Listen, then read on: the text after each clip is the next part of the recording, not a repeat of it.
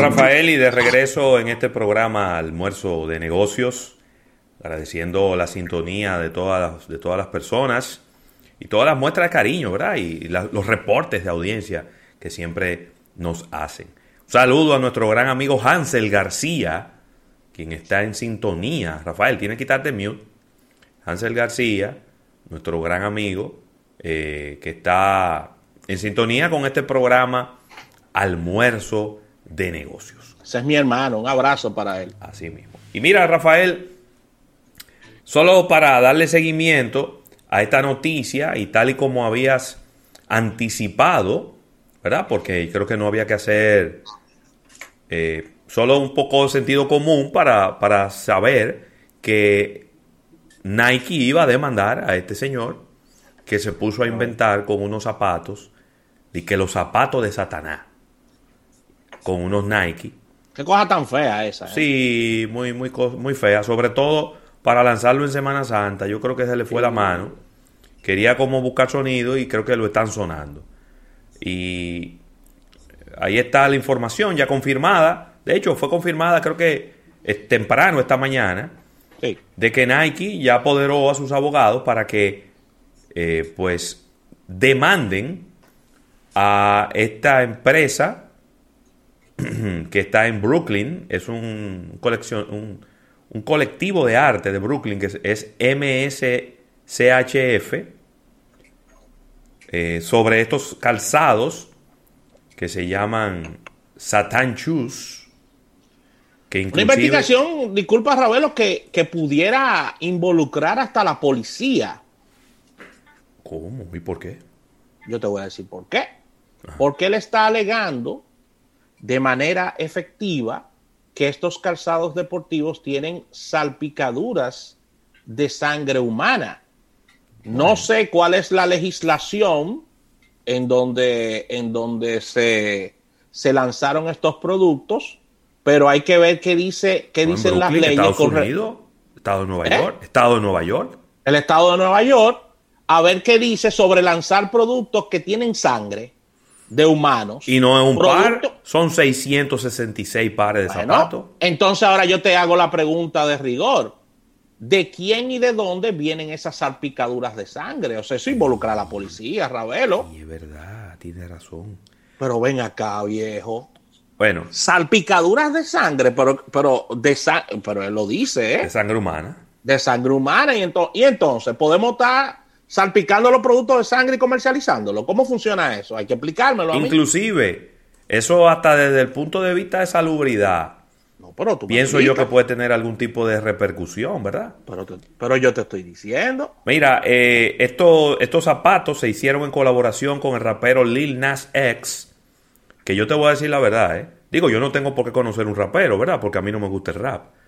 Pero ese señor, ¿tú habías escuchado hablar de ese señor alguna vez en tu vida? No lo conozco, nos dicen por aquí, nos dice nuestra asesora de temas digitales, Luz, que fue el mismo grupo que lanzó el calzado que donó la sangre, pero como quiera, eso involucra a la policía. Claro, eso es lo que dicen ellos. Exactamente. Eso dicen ellos, ahora vamos a confirmarlo. Bueno, Nike lo que está haciendo es, eh, eh, está reclamando que se ha infringido el, derecho de autor con estos calzados y eso ellos no tienen manera de cómo irle bien con eso. No tienen manera de cómo irle bien con eso. Pero nada, ahí está la confirmación de lo que tú decías ayer, Rafael, con mucho tino, de que eso podía venir inmediatamente una demanda de, por derecho de autor, porque eh, ¿Cuánto es que le va a costar? Eh, 1.018 dólares. ¿Van a costar esos zapatos, Rafael? Se vendieron todos ya, tengo entendido. ¿Cómo? Se han vendido casi todos, sí. Es lo que tengo entendido. Que se prepare. En preventa. Que se prepare. Porque. Que se prepare a devolver dinero y que se prepare. No, devolver dinero no, porque el reclamo de derecho de autor no es solamente por el dinero que se va a ganar es por haber utilizado la marca Nike sin permiso. Sin permiso. Y eso fue lo que él hizo. Él está utilizando la marca Nike para vender Porque él no está revendiendo unos tenis Nike que él compró. Cuidado con eso, ¿eh? Si él hubiera comprado unos tenis de Nike y los revende, no pasa nada, porque eso ocurre todos los días.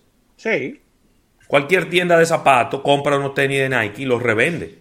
Oh, pero yo puedo revender tenis de Nike en, Amazon si yo quiero. Claro. no tengo ningún problema con eso. Ningún problema.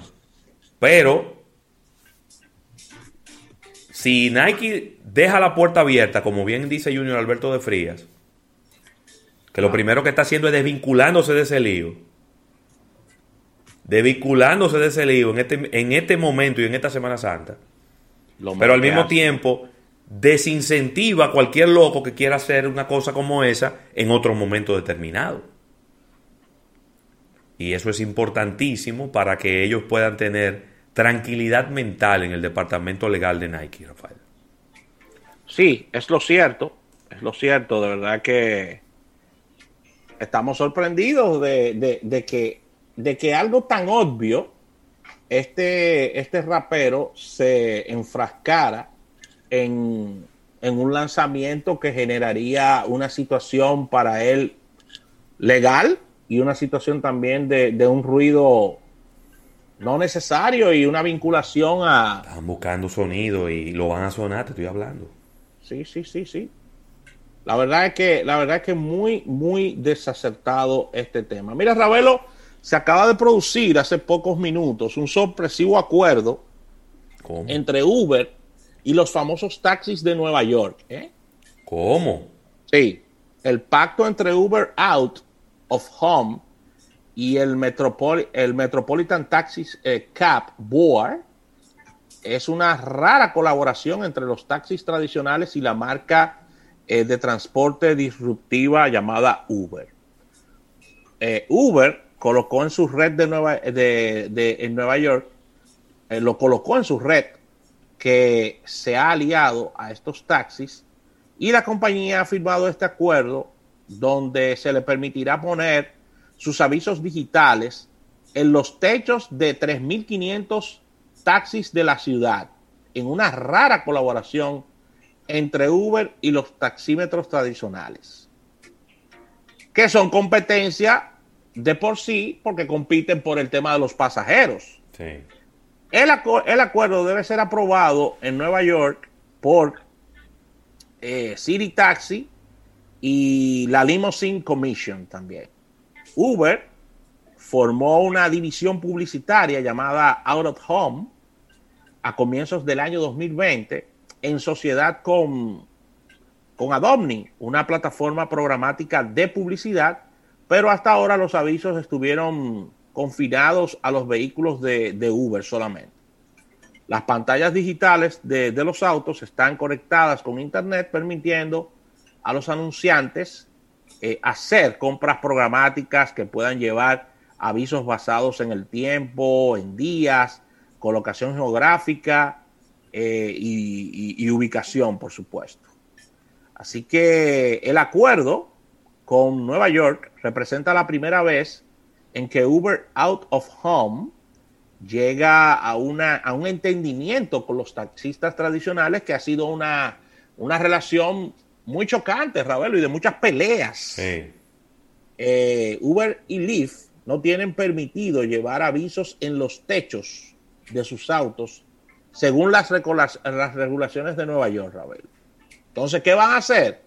Los carros, los famosos taxis amarillos de Nueva York, que ustedes saben que en sus techos tienen una pantalla digital que se va moviendo con muchísimos anuncios. Sí. Van a tener entonces los, los comerciales de Uber, Ravelo. Sí. Oye, qué, qué, qué acuerdo tan, como tan poco esperado este, ¿eh? Bueno, papá, pero es que... Pero eso es una entrada importante también para ellos, ¿eh? Totalmente. Y mira, Uber es de publicidad. Uber es noticia también en el Reino Unido. Ay. Sí, sí, sí. En Londres específicamente. Tú sabes, Rafael, que hay un puente. ¿Cómo que se llama el puente este? Déjame ver. Sí, el que te lleva al Big Ben. Se llama el Hammersmith Bridge. Uy, ese puente es. Hammersmith Bridge. Es un puente victoriano. ¿Verdad? eh, en donde siempre se hace la carrera, una, una carrera muy, muy tradicional entre las universidades de Oxford y la de Universidad de Cambridge en el río, sobre el río Tames. Pues, ¿qué pasa? Pues que este puente ha sufrido daños estructurales y en este momento no se puede utilizar. Tiene, eh, pues, una restricción para ser utilizado, para que pasen los vehículos y, y demás.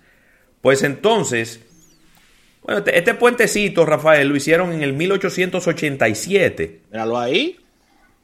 Y le cerraron el uso para vehículos de motor en abril del 2019. Eh, pero el año pasado, en agosto, también fue cerrado para eh, personas que van a pie y ciclistas.